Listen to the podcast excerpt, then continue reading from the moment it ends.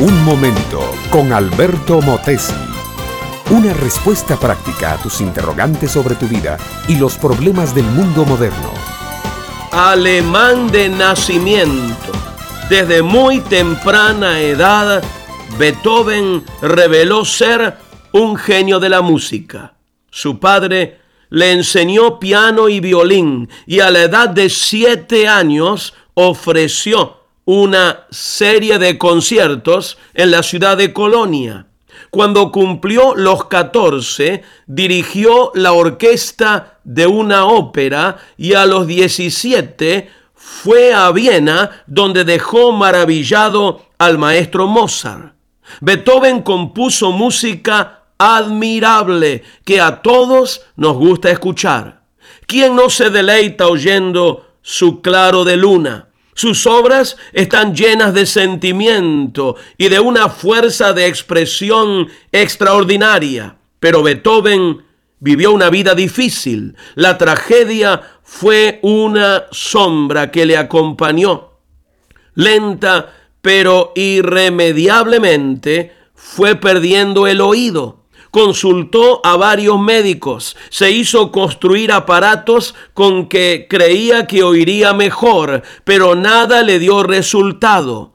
Cuando cumplió los 30 años de edad, estaba completamente sordo.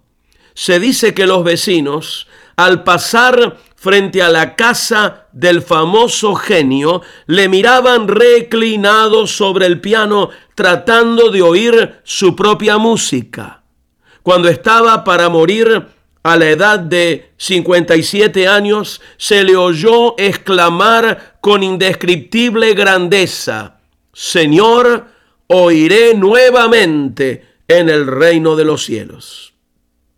Quiere decir que murió con una esperanza en el alma, la fe que tenía le hizo ver la realidad gloriosa de que en el cielo no sufriría de ninguna sordera y que allí escucharía una música aún mucho mejor que la que sus dedos de artista habían producido en la tierra. ¿Sabes una cosa, mi amiga, mi amigo? Es realmente hermoso y reconfortador el poder mirar más allá de nuestras limitaciones e impedimentos. Esta fe nos hace fuertes en la adversidad, firmes en la turbulencia, vencedores en el combate. Juan, el visionario de Padmos, cuando vio los cielos abiertos, según leemos en Apocalipsis, dice que las multitudes del cielo cantaban un nuevo cántico diciendo, digno eres de tomar el libro y de abrir los sellos, porque tú fuiste inmolado y con tu sangre nos has redimido para Dios de todo linaje y lengua y pueblo y nación, y nos has hecho para nuestro Dios reyes y sacerdotes y reinaremos sobre la tierra. Ahora, mi amiga, mi amigo, permíteme preguntarte, ¿irás tú al cielo? ¿Vive ya en esta bendita esperanza?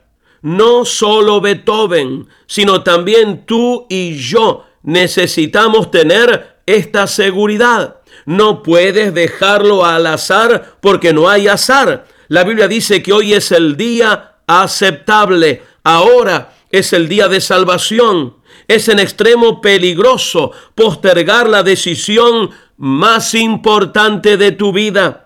Al pensar en tu día final y cuando tengas que comparecer delante del trono de Dios, ¿estás listo, mi amiga, mi amigo, para decir, Señor, oiré nuevamente en el cielo?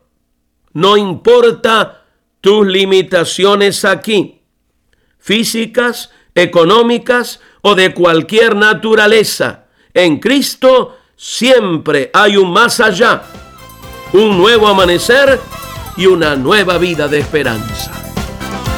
Este fue Un Momento con Alberto Motesi.